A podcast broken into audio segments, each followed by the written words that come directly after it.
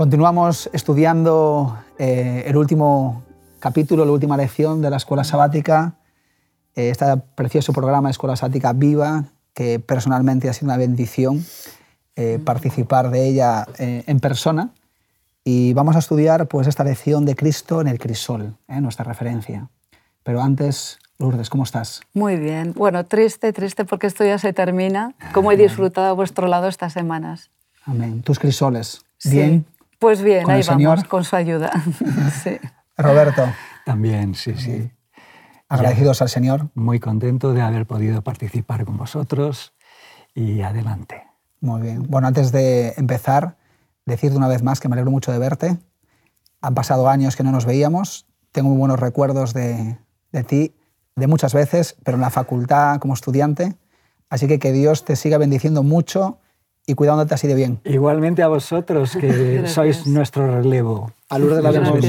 Muy bien, vamos a empezar orando. Si te parece bien, Lourdes, ¿sí? Claro que sí. Bondadoso Dios, te damos infinitas gracias, Padre Santo, porque cuanto más te conocemos, más te amamos, porque sabemos que estás a nuestro lado en los buenos, en los malos momentos y anhelas compartir la eternidad a nuestro lado. Te pedimos tu presencia en esta última lección para que podamos recordar esa entrega, esa dádiva que tú nos diste al entregar a tu Hijo, Señor. Por Cristo Jesús te lo pedimos todo. Amén. Amén. Bueno, vamos con el texto que empezábamos el primer programa como referencia, Jesús. Y terminamos la última lección eh, como punto de partida también Jesús. Esta, esta oración que se encuentra en Mateo 27, 46 es una declaración que surge desde las entrañas de Jesús, eh, diciéndole, Dios mío, Dios mío, ¿por qué me has abandonado? A mí me cuesta decir esta oración porque siempre me emociono. Así que ayudarme aquí. porque es eh, quizás la mayor causa de, de, sufrimiento, de, de incomprensión, sentirse abandonado por Dios aunque sabemos que no es así. Yo creo que humanamente es imposible comprender el significado de estas palabras. Sí. Porque no hablamos de ti, de mí, hablamos de alguien que ya estuvo con su padre por toda la eternidad, que cuando ya vino a esta tierra caminaba con él, hablaba con él, guiaba su vida, ¿no? Y en el momento más crítico de su vida, debido pues a que estaba cargando con los pecados de todos nosotros, no poder sentir la presencia de su padre, aunque estaba ahí, pero el pecado le impedía sentir esa presencia. En fin, yo creo que no hay mayor manifestación de la gravedad del pecado que esta declaración. Así es. Jesús sintió lo que es separarse del, Padre. Es tremendo. Sintió lo que significa eh, lo mismo que nos pasa a nosotros. Y, y a veces me pregunto cómo es posible que nosotros podamos vivir tan anchos a veces eh, de esta manera, cuando a él le dolió tanto, le dolió tanto. Es un misterio el sacrificio de Cristo porque no llegaremos a comprender nunca eso, ese morir, esta muerte segunda por nosotros, es algo que no llegamos a entender. Ha habido intentos, yo he leído tantas reflexiones sobre este pasaje y hay una que, interpela y no, llega no he llegado a comprenderla del todo, pero es una pista interesante, es que Jesús empieza a citar un salmo, el Salmo 22. Claro, Jesús está en la cruz, tiene que apoyarse en, los clavos de los pies y de las manos para poder respirar, no, puede, no se puede hablar fácilmente en la cruz. Las palabras de Jesús, las siete palabras que se recogen en los evangelios son muy cortas, son breves, pero es que no se puede más. Y eh, algunos dicen que este Jesús, esto es el principio del Salmo, es decir, está diciendo lo que él siente. Pero si hubiese terminado el Salmo, en el Salmo hay una seguridad de que Dios no me deja nunca. Es decir, que para los que solo escucharon la primera parte y conocían el Salmo, podía haberlo percibido de otra manera, pero yo creo que no debemos quitarle la gran fuerza de, esta, de, sentirse solo y abandonado. Aunque quizá en el fondo también esté ese abandono, pero en los brazos, del, en las manos del, padre, en tus manos encomiendo mi espíritu, que es un acto de fe como una especie de salto mortal en el vacío sin red. Muy bien. Em, Jesús llega a este momento por una causa, y la causa es, eh, en cuanto Él nos crea, nos crea libres. La libertad es algo santo para Dios, es algo que no puede, ni, ni, debe, ni quiere transgredir. Y, ese abuso de la libertad, pues es lo que causa que Jesús no, no es que muera, sino es que da su vida por nosotros. es. Es, nuestro héroe, ¿verdad? Mm. La libertad eh, de nosotros, pues es una responsabilidad que Dios pone en nuestras manos para saber cómo la, la queremos utilizar o la vamos a utilizar. Jesús no fue la primera persona que, que sufrió pobreza ni que sufrió, sino hubo mucha gente que pasó por estas circunstancias. Pero el sufrimiento de Jesús, los crisoles de Jesús, son diferentes, ¿no? Claro. Por supuesto, porque tenía un adversario al cual era molesto, entonces eh, quiso quitarlo de delante y no solamente eso, porque él tenía una misión suprema, la de dar salvación al mundo, ¿no? Entonces él fue tentado y fue perseguido ya desde que vino a este mundo. Ya nos dicen las Sagradas Escrituras, ¿no? Como a través de Herodes quiso matar a Jesús, cómo tuvo ya que salir fuera, como un niño que era puro tuvo que ser circuncidado, siguiendo la tradición de los judíos.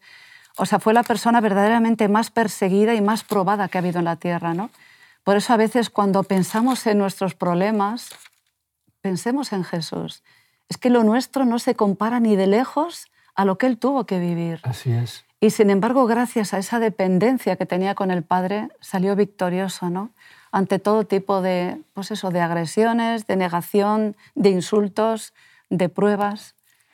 Hay una dimensión en la muerte de Jesús y es la de la, libertad. Jesús hubiese, hubiera podido evitar la muerte. Nosotros no siempre la podemos evitar. Entonces Jesús podía evitarla y lo dice a veces. ¿eh? Y entonces esta muerte asumida libremente, esta libertad utilizada para dar la vida, es algo, mm, le da una dimensión que nosotros no, no llegamos a... él, la pone a, disposición. Sí. La pone a disposición. Y a beneficio nuestro, beneficio en lugar nuestro. es. es más que el prisionero de guerra que se ofrece para liberar a otro, es eso también, pero llevado a un, a un nivel que no llegamos a entender, ¿verdad? No tenemos mucha información de la vida de Jesús en su infancia, pero sí tenemos, en la Biblia nos habla mucho de Jesús ya en una edad de joven. y, y, sabemos por la palabra de Dios que Jesús fue el único. Él experimentó las consecuencias del pecado en el mundo, él veía las cosas, experimentó el pecado en su propia carne cuando cuando fue eh, crucificado, pero fue la única persona de la tierra que vivió sin pecado. Y esto lo hace una persona eh, diferente. Sí, mira, un alumno me preguntaba una vez si el hecho de no pecar no comprende lo que es el pecado. Digo, escucha, te voy a darte una, una ilustración. Imagínate que tú eres un boxeador y yo soy otro, ¿de acuerdo? tú eres un boxeador, eh, a mí tú me has ganado, me has derrotado muchas veces. Y yo a ti no he podido, con toda mi furia, no he podido jamás derribarte. ¿Quién conoce más la fuerza tuya? ¿Eh? claro que Jesús conoce la fuerza del pecado, la conoce mejor que nosotros porque Él no ha sucumbido. Así es alumno se me quedó mirando y dice, tiene usted razón, voy a pensar en ello. Sí. Y, además, y además que mm, nosotros podemos incluso acostumbrarnos al mal, pero una persona como Jesús, que era santa, imaginaos lo que significó para él vivir en este mundo eh, donde la gente se despreciaba, donde la gente se maltrataba. O sea, una persona cuando tú tienes conciencia del bien, del bien Imagínate estar viviendo inmerso en el, en el mal. Un dolor. O sea, Jesús le dolía todo. El, el, desprecio, el rechazo, las injusticias. Eh, Jesús podría haber dicho, mira, yo aquí no me quedo, me marcho. Y, ahí os quedáis. Y no solamente en lo que vio a su alrededor, sino en lo que él recibió, ¿no? O sea, vino a hacerles el bien y sin embargo no comprendían el sentido de su misión y lo juzgaban, lo maltrataban. De alguna forma eh, no valoraban lo que verdaderamente representaba y lo que hacía, ¿no? Así es. Imaginaos nosotros cuántas veces queremos hacer un favor y la persona igual no nos lo agradece y nos sentimos molestos. Y en el caso de Jesús, los que le estaban despreciando y él venía a morir por todos ellos, ¿no? Sí, es tremendo. Es que cuánto cuesta entender lo que eso significa. Cuando están llevándolo, azotándolo, piensa en el sufrimiento de las mujeres que, que, tendrán, estarán embarazadas en los tiempos de guerra. Sí. Está pensando en los que lo están matando, que no saben lo que hacen, que se están repartiendo la ropa, eh, que están insultándole. Es decir, esto pensar en los demás, esto es tan emocionante que, que el, el, buen ladrón, podemos decir, el, el le impacta y, y observar a Jesús lo convierte. Eh, es algo que me, me, impacta porque para mí ese es el caso más claro de toda la Biblia salvación por gracia porque pocos méritos pudo hacer este hombre, ¿verdad? Sí. Pero qué, qué, qué, impacto de esta vida de, de, en el crisol, buscar el perdón de los demás, eh, en un crisol en el que estaba consiguiendo la salvación del mundo. Eh, aún ahí está sensible al sufrimiento de los demás más que al propio. Su madre, si los hermanos de Jesús, entre comillas, que no sabemos si eran primos, si eran hijos de José, o sea, probablemente, eh, eran los que tenían que hacerse cargo de ella, Jesús busca para su madre en la cruz, en un momento en que solo él sabe que la última voluntad ante testigos va a, va a estar por encima de la ley del levirato uh -huh. y le busca un, un, una, un, hogar de acogida mejor. Uh -huh. el, de, el, de, Juan. Esto para mí es un gesto sí, increíble, increíble. De, de, de, amor en, dentro del crisol. Jesús sufrió sí, los sí. crisoles que nosotros sufrimos, eh, mucho más que mucho esto. Más. Claro, eh, el desprecio y rechazo que tuvo Jesús. ¿Cómo, ¿Cómo, es posible que alguien que haga el bien, un agente de bien, haya sufrido tanto mal, tanto rechazo? Porque a veces no, no, no, no suele pasar mucho tampoco, a veces en, en, este mundo. Más bien cuando alguien quiere hacer algo por los demás, pues parece como que lo saltan. Pero sin embargo con Jesús no fue así. Jesús fue una persona que estuvo muy sola. Eh, Leonard White nos dice en El deseo de todas las gentes que hasta sus propios hermanastros no lo querían tampoco mucho. Fue incomprendida, eh, una persona que fue rechazada muchas veces y... A él yo creo que le, lo sostienen pues, el amor de su madre, de las mujeres que habían seguido y de Juan. Y el, y el, y el apoyo que le da, la, la, esperanza que le da finalmente también el buen ladrón. Así es. Eh, estarás conmigo, es que Jesús ahí hace un acto de fe. Eh, sí. Mira, yo me lanzo al vacío, voy a morir, estoy abandonado de Dios, pero yo, yo te doy cita donde sé que Dios nos va a acoger. Es un acto de fe de, de Jesús también, muy grande. Exacto, exacto. Es que son los únicos que le acompañaron, porque sí, estaba sí, pensando en sus discípulos, con los que caminó durante tres años y medio. Solo, con los que solo hizo... había uno. Solamente había uno, todos los demás huyeron. Uno le vendió y los demás huyeron, ¿no? se escondieron. Cuando más necesitaba ese apoyo, ese calor, ese cariño. O sea, es que yo creo, creo que humanamente es difícil comprender. Lo que Jesús tuvo que sufrir. Me viene a la mente ahora el momento donde, bueno, pienso que no sé si había una enfermedad más terrible en esa época que la lepra, ¿no? Sí. Y ahí Lucas nos habla de esos diez leprosos, sí. que Jesús fue a buscarlos eh, y, lo, y los sanó. Y dice la Biblia que solamente uno de los diez, uno vino a darle las gracias. Y encima y Jesús les dice, era samaritano, ¿no? ¿Dónde está? Y encima era samaritano. ¿Dónde están, ¿dónde están los otros los ay, nueve? Ay, ay. No, no, era un reproche. Sí, sí, Simplemente sí. qué pena que el Señor los sanó, pero quizás no los pudo salvar. Se perdieron las bendiciones. Y, y parece como que al Señor le, le molesta no poder bendecir y, y, y ayudar sí, a la gente cuando se, cuando se lo impide. ¿no? Y, a mí también me, este pasaje también me entristece mucho, esta, esta soledad, o sea, el, el desagradecimiento es, es, muy desagradable, pero también me llena de esperanza de decir, mira, menos mal que los los tuyos, los suyos, o sea, mi grupo no sois los únicos. Menos mal que hay samaritanos en este mundo, en este mundo. lo cual me abre, la- me abre la- la- las puertas de la esperanza a que, es. que, que la gracia de Dios no tiene fronteras y esto Es es, es muy Porque dice que la valioso. gracia de Dios, dice Tito 2.11, la gracia de Dios se ha manifestado delante de todos los hombres. Dios muchas veces encuentra más agradecimiento y más mejor recibimiento entre personas no, no creyentes muchas veces que dentro. ¿no? Es verdad, es. es verdad. Mateo capítulo 12, versículo 22 a 24, nos dice aquí que entonces le trajeron un endemoniado, ciego y mudo, y Jesús lo sanó, de manera que el ciego y mudo pudo ver y hablar. Y toda la gente quedó atónita y decían, ¿será este el hijo de David? Pero al oírlo, los fariseos dijeron, este echa a los demonios por Belcebú, porque es príncipe de los demonios.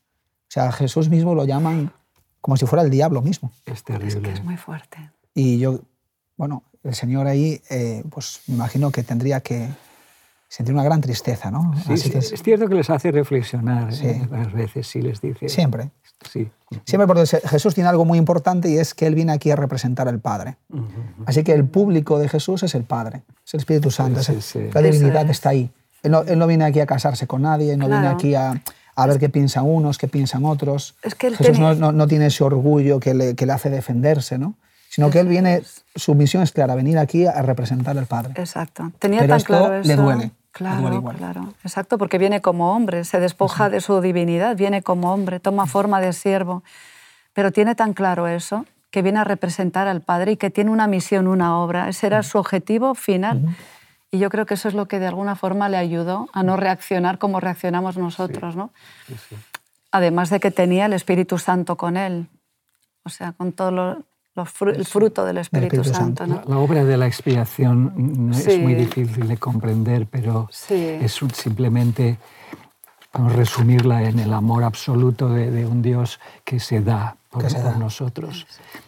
Cuando uno está triste, eh, dice Marcos 14:34, en el de Semaní Jesús está muy triste, mi alma está muy triste hasta la muerte, quedaos aquí y velad. Cuando uno está muy triste, porque claro, aquí hablamos muchas veces de la tristeza, igual que depresión, que igual que una enfermedad. Claro, todos podemos estar tristes. A, veces yo estoy triste porque a lo mejor me bajan las defensas, me faltan vitaminas, o a lo mejor pues tenemos un viaje, muchos viajes, mucho trabajo, y bueno, pues uno está así más apagado. ¿no? A mí me pasa eso sobre todo los lunes. Los lunes, Sí, cuando vengo del fin de semana, lunes. me pego un bajón y estoy así que hablo poco, estoy más... eh, Por como eso, más como pastor, deberías tomarte algún día. Sí, sí. Bueno, los lunes, los lunes Sí. justo es ese día libre y me, y me pasa. Pero a veces es una tristeza que viene de, de- de- de un sufrimiento, viene de un Claro. sufrimiento. Y la pérdida de un ser querido, eh, quizás pues, el problema del trabajo, el desprecio que podemos estar teniendo. ¿Qué necesitamos? ¿Qué necesitaba Jesús cuando estaba triste? ¿Qué necesitamos nosotros cuando estamos tristes? Porque Yo creo que necesitamos la compañía del Padre. Muy bien, Mira, la compañía. Te, te voy a decir, hay una expresión que me aplicaba alguien y la soledad de las cumbres. Es decir, cuanto más arriba estás, estás más solo.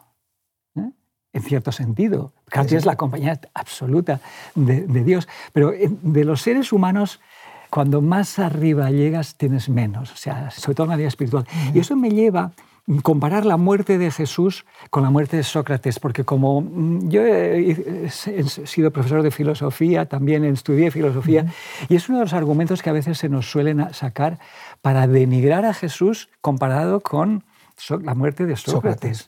Desde un punto de vista laico, o sea, no cristiano, Sócrates muere rodeado de sus discípulos, todos. Uno de sus discípulos escribe sus enseñanzas, como, como hacen los evangelistas. Platón escribe sus diálogos, además casi reproduciendo las palabras de, de Sócrates. En, un Sócrates. en uno de los diálogos, Fedón, pues cuenta la, eh, a Sócrates lo han, lo han condenado a muerte porque pervierte a la juventud, es decir, les enseña a la juventud que los dioses eh, griegos son falsos. O sea, algo parecido a Jesús, ¿no? Jesús también les enseñaba que... Es decir, hay algo parecido, pero ya tiene 70 años, ha vivido toda su vida, eh, le dan la posibilidad que él decida su propia muerte, es- es- toma una- un vaso de cicuta, un veneno que sabe que va a morir sin sufrir. Entonces, claro que tiene una serenidad tremenda de, de tomárselo. eh, yo he terminado mi vida, eh, vosotros sois mis, al- mis alumnos, vais a divulgar mis enseñanzas, en las que la primera es conócete a ti mismo. Es decir, claro, encontramos que la muerte de Jesús es muy distinta. Los discípulos están huyendo, solamente queda allí unas mujeres y, y- y- el más joven. Esta muerte de Cristo es una muerte a la vez violenta y a la vez voluntaria en el sentido de que hubiera podido evitarla. Y en este, y en este gesto del abandono es un, es una- un abandono en el que por la expiación sabemos que se queda solo.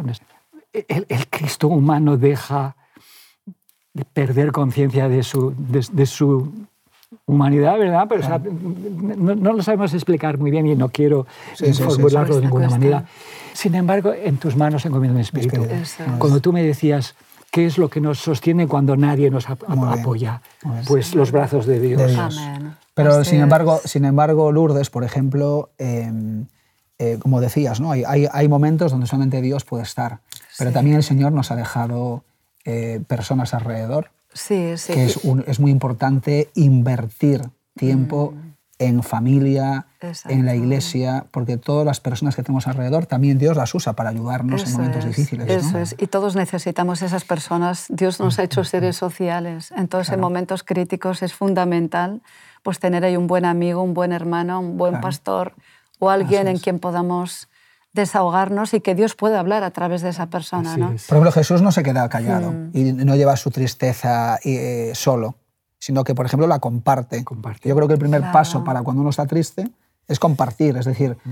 ah, es que nadie me visita, es que nadie no sé qué, no, no, no te quejes, dilo, no- la gente no se adivina, la gente no sabe lo que tú estás pasando, entonces tú comparte, Jesús dice aquí, mi alma está triste. Sí. Entonces eh, Jesús le, Sí. le comparte y le dice, yo estoy triste y necesito ayuda. Y le dice a los discípulos, ¿a quién, a quién se lo iba a decir? No tenía nadie Claro, más. Claro. Sí. Pero los discípulos estaban durmiendo. Sí. Entonces Jesús primero reconoce que está triste, luego lo comparte, Eso es, eso y luego es. pide en oración, busca ayuda y busca ayuda en las personas. Así que yo creo que una de las partes muy importantes en un, en un- cuando uno sufre, cuando está triste, es pedir ayuda. Es un deber pedir ayuda. Sí. Es un deber pedir ayuda y no, y no quedarse en la soledad, en la oscuridad, exacto. lamentándose. Y es un deber prestarlas y Y eso, podemos. eso es. Claro. sí. Y en este caso, que Jesús se dedicó a dar, a dar, a dar, yo creo que es lo único que pidió a sus discípulos. En un momento puntual les pide ayuda y no están ahí, ¿no? O sea, qué frustración tiene que ser Pero para... qué, qué maravilla que estas personas que lo acompañaron hasta, hasta el fin Sí, van a ser los primeros testigos del resucitado. sí, eso es verdad, Así es es. verdad. Las mujeres despreciadas Sí. hasta el día de hoy o Sí. dejadas en segundo lugar van a Las ser las primeras. primeras Primeras. predicadoras de Jesús cru- crucificado, Sí, de sí, Jesús sí. resucitado. Amén, amén. Qué Por eso, por eso es muy importante eh, saber escuchar. Hay que Sí. aprender a saber escuchar, saber empatizar. Eh, eh, los creyentes debemos de estar donde tenemos que estar. Eh, tenemos que estar visitando hermanos, tenemos que estar, eh, pues como dijo Jesús, las viudas, los huérfanos, los extranjeros, personas que están pues quizás tristes, dejando a sus familiares. Hay, una, hay un encuentro que yo tuve hace un tiempo con una asociación del duelo, es donde yo vivo, y me decía, me decía esta persona que había unas familias que habían perdido seres queridos y bueno, se habían estado muy solos. Y entonces me decía la responsable que estas familias se unieron y lo que hicieron fue hacer una asociación para que las personas que pasaran por lo mismo que ellas pudieran buscar ayuda. Y así de esa man- manera, pues ella me decía la, la- la bendición tan grande que sería esa asociación para gente que estaba triste. Totalmente. Entonces nosotros debemos de estar ahí como creyentes sabiendo que eh, este Jesús crucificado que pasó por lo que pasó, que también necesitó ayuda humana para, para sostenerse. Y nosotros es. tenemos la iglesia para ayudarnos Así es. unos a otros. En esto Sí. conoceréis que sois mis discípulos, en que os améis. Y el Sí. amor es, eh, es activo, es escucha. sí. Hay un texto que ilustra muy bien la idea que estás diciendo, Israel, que está en 2 de Corintios, capítulo 1, versículo 4, dice, el cual nos consuela en todas nuestras tribulaciones, para que podamos también nosotros consolar a los que están en cualquier tribulación por medio de la consolación con que nosotros somos consolados por Dios. Amén. Por eso, Qué bonito. que es precioso. Las últimas palabras de Jesús, yo estoy con vosotros todos los días. Eso es, es, eh, yo creo que en el, en el crisol, yo, yo resumiría eh, el mensaje de, de, la palabra de Dios en nuestros crisoles, yo estoy con vosotros todos, todos los días. Amén. En todos vuestros crisoles. Así es. Así es. Amén, amén. Queridos amigos, hemos terminado el tiempo. Eh, muchas gracias por estas, eh, estas, este trimestre, estas lecciones tan bonitas, haber podido compartir con cada uno de vosotros. Y bueno, si tuviéramos que despedirnos con una idea, la que has me parece que dejado creo que es suficiente, ¿no? Sí, Jesús está ahí. Está ahí con él nos, él nos comprende, Él sabe por lo que pasamos, uh -huh. no nos abandona y pienso que merece la pena, merece la pena conocer más a este Dios que tanto nos ama. Y que nos Así ha prometido es. que en la casa de su Padre muchas moradas. hay muchas moradas y hay una para cada uno de nosotros. Y que pronto la veremos cuando Jesús venga en las nubes de los cielos. Amén, Amén. así sea. Que así estemos todos. Podríamos despedirnos orando contigo, Roberto. Sí. sí. Señor, nos emociona las últimas palabras que registró Mateo en su Evangelio, de que estás con nosotros todos los días hasta el fin del mundo, que ibas a estar en nuestros crisoles, en nuestras dificultades, en nuestros problemas. Señor, que el Espíritu nos inspire estas palabras y estas Amén. ideas a todos nosotros y sepamos también estar con los, que están, con los que pasan por dificultades para recordarles que tú estás con ellos también todos los días hasta el fin del mundo, hasta el regreso tuyo que deseamos que sea muy pronto. Te lo pedimos y agradecemos en el nombre de Jesús. Amén. Amén. Amén. Amén. Que Dios os bendiga.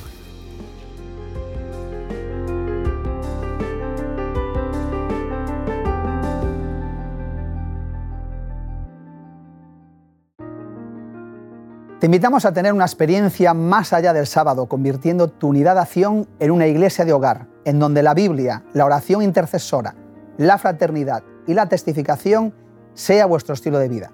Así experimentaremos un poder renovador en la iglesia y en el cumplimiento de la misión.